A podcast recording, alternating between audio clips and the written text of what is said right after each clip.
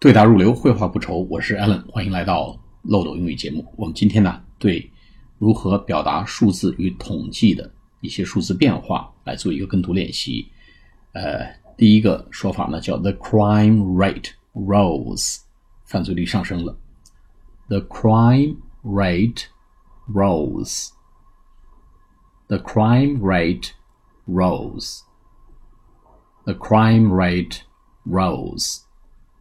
好，犯罪率上升，R O S E 就上升的上升的意思。第二个呢，the crime rate went up。The crime rate went up. The crime rate went up.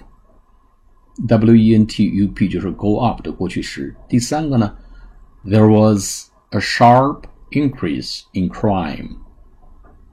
犯罪率有一个陡然的、突然的 上升，有一个明显的、显着的上升。Sharp, S-H-A-R-P，就是 sudden and a large increase. There was a sharp increase in crime. There was a sharp increase in crime. There was a sharp increase in crime. C-R-I-M-E 就是犯罪的意思。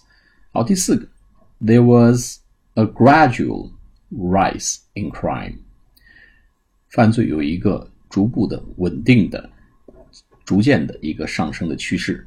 G R A D U A L 就是渐渐的、逐渐的。There was a gradual rise in crime. There was a gradual rise in crime. 好，还有一个呢，There was a spike in crime. Spike 就是 a sudden increase and then decrease，有一个突然的上升，然后又下降，就突然冒出这么一个小尖儿。犯罪率呢？哎，前一段突然上升了，然后又下来了。There was a spike in crime. There was a spike in crime.